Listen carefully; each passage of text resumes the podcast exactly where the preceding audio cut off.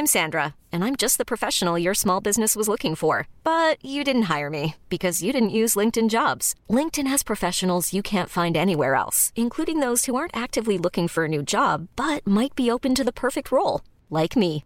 In a given month, over 70% of LinkedIn users don't visit other leading job sites. So if you're not looking on LinkedIn, you'll miss out on great candidates like Sandra. Start hiring professionals like a professional. Post your free job on linkedin.com/achieve today. When you make decisions for your company, you look for the no-brainers. And if you have a lot of mailing to do, stamps.com is the ultimate no-brainer. It streamlines your processes to make your business more efficient, which makes you less busy. Mail checks, invoices, legal documents, and everything you need to keep your business running with stamps.com. Seamlessly connect with every major marketplace and shopping cart. Schedule package pickups and see your cheapest and fastest shipping options from different carriers. With rates up to 89% off USPS and UPS rates. And with the stamps.com mobile app, you can take care of mailing and shipping wherever you are. Make the same no-brainer decision as over 1 million other businesses with stamps.com. Sign up with code program for a 4-week trial plus free postage and a free digital scale. No long-term commitments or contracts. That's stamps.com. Code program. 5, 4, 3, 2, 1. Il est 20h. Voici le nouveau président de la République.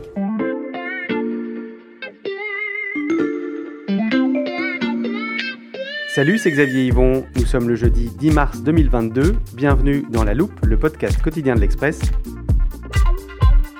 Allez, venez, on va écouter l'info de plus près. Je parle doucement parce qu'ils ont déjà commencé. Euh, je vous explique rapidement avant d'entrer dans la salle. Chaque semaine, le service politique de l'Express euh, organise sa réunion. Je m'y incruste de temps en temps et, je me dis que j'ai de la chance de pouvoir écouter euh, les débats, les analyses de nos journalistes sur la présidentielle. Et là, à cinq semaines du premier tour, ils voient la guerre en Ukraine rebattre toutes les cartes de la campagne. Et je me suis dit que c'était le bon moment pour vous emmener avec moi et les écouter discrètement. Faites pas trop de bruit, on entre dans la salle.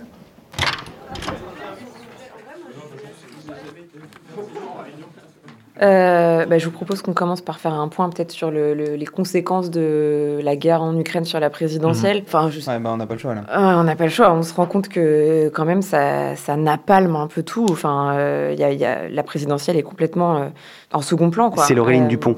Elle est directrice adjointe de l'Express et c'est elle qui mène la réunion. Avec évidemment un seul sujet au menu, Il y a, il y a beaucoup l'Ukraine. de gens, je trouve, enfin je sais pas vous, mais moi dans mon entourage, il y a beaucoup de gens qui se posent la question du report de l'élection. Euh, c'est euh, c'est pas d'actualité, mais est-ce qu'on a déjà vu ça dans l'histoire? Euh, bah alors, il y a eu deux exemples. euh, la première, c'était en 1916 euh, pour cause de guerre. Évidemment, les élections municipales ont, ont été reportées à 1919. Et là, c'est Euh, Olivier Perrault. Il suit la gauche. 1941, Il aime bien l'histoire et aussi les institutions et- politiques. Mais pour une présidentielle, en fait, ça s'est jamais vu parce que la Constitution, elle est assez claire là-dessus. Euh, Ah, tu nous ressors tes cours de droit constit, ouais. Il va nous la réciter de tête. Vas-y. Non, non, mais je l'ai noté, mais- euh, noté quand même parce que je savais que tu allais me poser la question et tu poses toujours des questions pièges, donc euh, je le savais. en fait, euh, on, euh, les dates, elles sont actées par un décret et en gros, il y a un article, c'est l'article 7, il dit que le scrutin doit se tenir 20 jours euh, au moins et 35 jours, enfin, euh, pardon, euh, 5 ans, 20 jours au moins et 35 euh, ou 35 jours à- au plus avant. Alors je vais. Non, mais c'est- Non, mais parce que la phrase elle est hyper claire et j'arrive pas à la lire. euh. non, mais Olivier, on fera pas de papier là-dessus de toute façon. D'accord, ok. Non, mais en gros, il y a un délai, il y a une date de péremption pour le- pour l'élection euh, présidentielle et pour le président de la République et son quinquennat. Et euh, il y a que en cas de décès d'un des candidats euh, ou du président actuel qu'on peut reporter l'élection présidentielle. Donc euh, euh, ça ne marche pas pour une guerre euh, entre guillemets à l'étranger, même si cette guerre elle est en Europe. Merci Olivier. Donc, Voilà. donc on ne À fera pas de papier On fera sur pas ce sujet que voilà, tu maîtrises. je- à Merci moitié, je dois beaucoup. dire.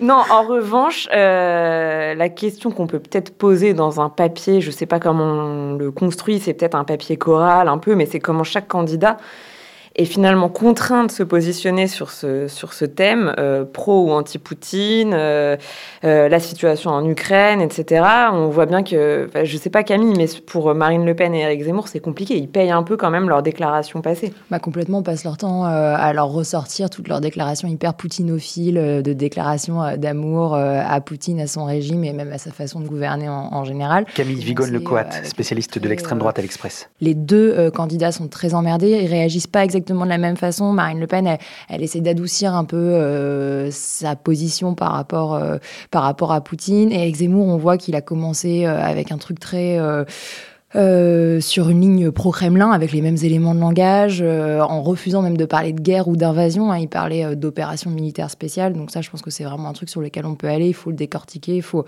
expliquer pourquoi. Est-ce que je continue à travailler là-dessus en préparant d'autres papiers sur les connexions qu'il peut avoir avec les sphères d'influence russes Ou est-ce qu'on va vraiment sur, sur autre chose? Parce que là, la, priorité pour Eric Zemmour et pour Marine Le Pen, ça va être de sortir de ce piège russe. Ils ont bien conscience dans les deux équipes qui sont complètement enfermées par tout ça. Et donc, ils vont tout faire pour repositionner la campagne sur leur propre thème. Marine Le Pen, pouvoir d'achat, Éric Zemmour, euh, grand remplacement, immigration. Et d'ailleurs, mais même c'est un peu pareil avec Jean-Luc Mélenchon aussi. Erwan Brucker, qui suit plutôt la campagne d'Emmanuel Macron.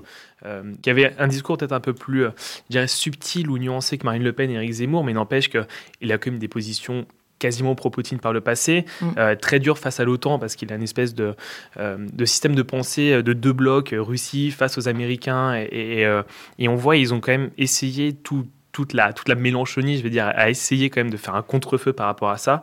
Et pour lui, ce qui est assez bizarre, c'est que les sondages ne semblent pas avoir euh, euh, baissé, en tout cas après ça. Ah, c'est intéressant que tu fasses ce parallèle avec Mélenchon, parce qu'avec Zemmour, ils ont eu la même euh, formule rhétorique pour s'en sortir. Ils, ont tous les, ils se sont tous les deux présentés comme le candidat de la paix. il a fait un appel à la paix, je crois, corrige-moi si je me trompe, mais c'était vendredi. Oui, c'est ça. Ah et là où Zemmour fait, enfin lui aussi se, se, positionne comme le candidat de la paix, ce qui est évidemment rhétorique et super facile. et dans un registre complètement différent que celui de Zemmour ou Marine Le Pen tu as quand même les Verts et leur antimilitarisme qui est complètement bah, remis en, question. bien sûr, on avait, on avait des écologistes connus pour être euh, antimilitaristes, euh, vraiment. Euh, le pacifisme était une revendication, c'était leur ADN, etc.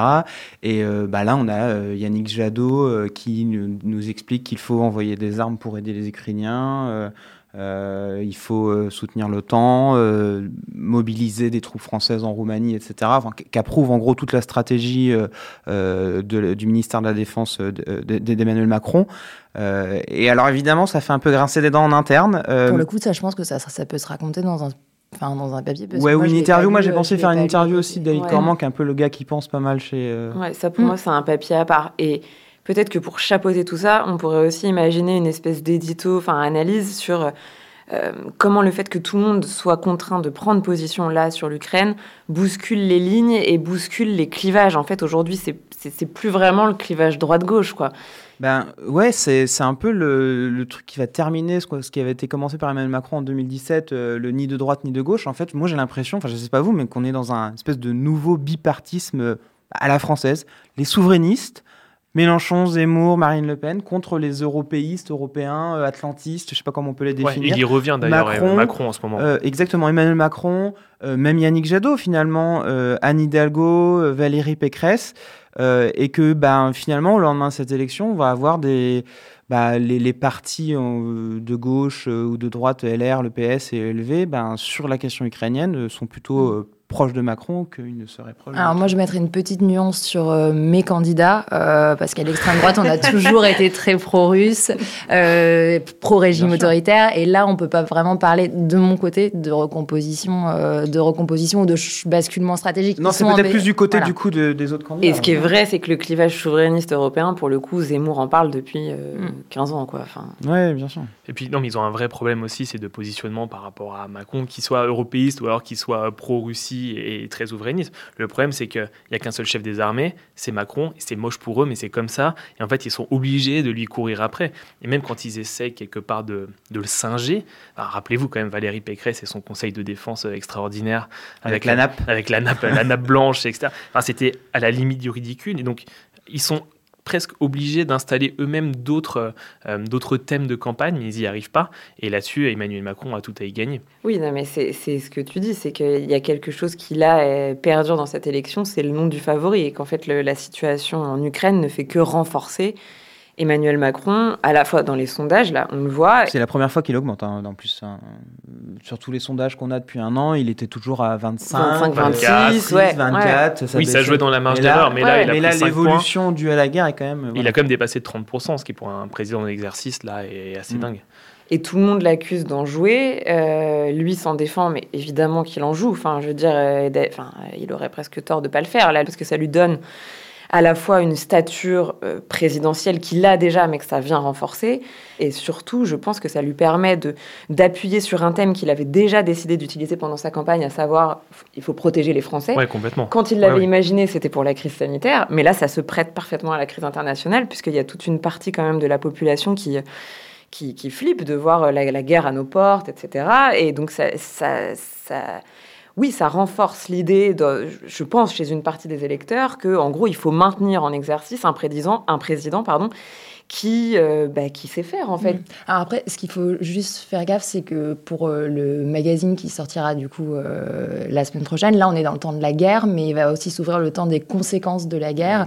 Et enfin moi, c'est l'espoir hein, que font de, et les, les, stratèges de la campagne de Marine Le Pen et de Zemmour, c'est que pour le moment, on, Emmanuel Macron est incontestablement favorisé par son côté chef de guerre, mais que demain, quand les prix de l'essence, du gaz explosent, est-ce que demain ça sera pas, euh, il sera pas tenu responsable euh, de ses conséquences. En tout cas, c'est ce que ses opposants vont essayer, le, film et l'histoire que ses opposants vont essayer de raconter en disant euh, la guerre, on y est pour rien, et enfin il y est pour rien et on pouvait pas vraiment mais il ça. mais il aurait pu anticiper tout un tas de choses, mettre en place une politique énergétique, bloquer les prix, etc. Des choses qu'Emmanuel Macron n'a pas fait, donc il est responsable. Et nous, on va se porter garant de, de ça dans le futur. Chacun essaie d'agripper un sujet. Euh, Jadot va nous expliquer que euh, euh, l'Ukraine, le, vrai sujet de l'Ukraine, ça va être la crise climatique, la crise énergétique, les prix du gaz, etc. Donc chacun va voir un peu. c'est quoi l'expression? Midi à sa porte Merci beaucoup. Donc chacun va voir un peu son, va faire son miel de, ces sujets autour de, de la guerre en Ukraine. La réalité, c'est, euh, et la question qu'on peut se poser d'ailleurs euh, sur un papier, euh, ou peut-être interroger un, politologue ou un, espèce de vieux de la politique, c'est est-ce que les Français vont prendre le risque aujourd'hui de l'alternance politique, à la fois à l'élection présidentielle et à la fois aux élections législatives, est-ce qu'ils vont prendre le risque de ne pas donner de majorité à Emmanuel Macron? Alors c'est terrible de dire ça pour la démocratie, parce qu'on a l'impression que l'élection présidentielle, elle est jouée, mais en temps de guerre, est-ce qu'on prend des risques politicien. Ouais, et ça Macron l'a bien compris parce qu'en fait, euh, son costume de président, il le garde autant que possible. Moi, j'étais à Poissy pour sa première réunion publique. Euh, pour le coup, il a sans cesse alterné entre son costume de président et son costume de candidat, et même en, le disant lui-même. Là, je vous parle en tant que président, donc je défends mon bilan, et c'est comme ça que je resterai jusqu'au dernier quart d'heure. Ils le disent tout le temps. Moi, je sais pas. Enfin, je vois ça d'un point de vue très extérieur parce que je suis pas comme toi, Erwan, euh, au quotidien la campagne sur le terrain de Macron. Mais je me demande, avec cette stratégie de premier tour qui est de rassembler sa base, euh, de peu faire campagne, de jouer euh, sur son côté chef de guerre. Euh, est-ce qu'il n'est pas en train de s'aborder son début de, prochain quinquennat, si prochain quinquennat il y a, en n'ayant absolument pas rassemblé les Français pendant sa campagne autour d'un projet clair, avec des réformes, un consensus, un, contrat, social pour les cinq prochaines années? Il propose, enfin c'est quelque chose dont on aujourd'hui on n'a absolument pas débattu. Il reste 30 et quelques jours. je, je trouve ça extrêmement euh, compliqué dans, la perspective d'un prochain quinquennat. C'est une des peurs euh, de certains députés, voire de cadres de, la Macronie, c'est de se dire il n'y a tellement pas eu de débat dans cette campagne qui a été euh, vampirisée par la situation mm. ukrainienne qu'on a quand même un petit peu peur que cette réélection, elle soit un peu entachée, qu'il y ait un procès en illégitimité, en quelque sorte. Mais ça, c'est presque une couve qu'on peut lancer pour le coup. Une couve, c'est une couverture, le, sujet qui est à la une du magazine comment on se, dirige vers un second quinquennat de crise, quoi. Parce que là, tous ces, tous ces sujets mis sous le tapis, tous ces débats qui n'ont pas lieu, portent en eux euh, les, germes de crise future. Je sais pas, on peut peut-être faire l'exercice là de, les lister un peu les sujets. Euh, le, plus flagrant, là, je trouve, c'est. Euh, pour moi, c'est les sujets régaliens qu'on avait, mm. dont on avait annoncé qu'ils allaient prendre une part incroyable pendant cette présidentielle et qui sont complètement euh, effacés. Et le deuxième sujet, bah, le pouvoir d'achat, euh, la facture énergétique. Mm. la crise climatique. Ouais, moi je pense que la crise climatique, c'est incroyable. C'est quel monde qu'on veut pour demain. le rapport du GIEC, il est accablant. On n'a quasiment pas, parlé. Aucun mm. candidat ne s'en est saisi. je pense que c'est hyper important d'aller là-dessus en disant, bah voilà, on va quand même passer les cinq prochaines années sans avoir tranché ces sujets. Oui, Et puis moi, je me répète, mais les institutions, ils seraient obligés de le faire. Ah, ça, c'est la marotte d'Erwan. C'est ma marotte, mais en fait, c'est un des pans de son quinquennat. tu auras ta proportion. C'est un des pans de son quinquennat qui n'a pas du tout fait dans les cinq premières années. Euh, au nez à la barbe un peu du Modem et de Bayrou, qui sont très attachés, même dans leur ADN, à ce genre de questions. Et en fait, il serait obligé de le faire très vite dans son deuxième quinquennat. Alors, lui, je crois que Erwan a besoin de 20 minutes. je veux une respiration démocratique, ok Une interview de Bayrou. Je crois qu'il est en train de te demander une interview de François Bayrou, là. Euh, mais du coup, là, là, pour le coup, pour moi, ça, mm. c'est une couve. Donc, c'est pas tout de suite. Là, si on revient à ce qu'on se disait en début de réunion. Euh, donc, Olivier, tu peux faire ton papier sur les Verts qui payent leur antimilitarisme. Bon, là, c'est le moment où ils se répartissent les papiers. Euh, Zemmour, Le Pen. Je vais m'éclipser discrètement. Parfait. Bah, voilà, au boulot. Hein. Merci. J'espère que vous avez apprécié cette plongée dans les coulisses de notre service politique, alors que nous vivons une campagne présidentielle si particulière, écrasée par la guerre en Ukraine. Je n'exclus pas de vous incruster à nouveau dans une réunion d'ici l'élection. Pour être sûr d'y être et de retrouver tous les autres épisodes de La Loupe, pensez à vous abonner sur vos plateformes d'écoute, Apple Podcast, Spotify ou Podcast Addict par exemple. Cet épisode a été fabriqué avec Charlotte Barris, Jules Cro, Margot Lanuzel et Lison Verrier. Retrouvez-nous demain pour passer un nouveau sujet à La Loupe.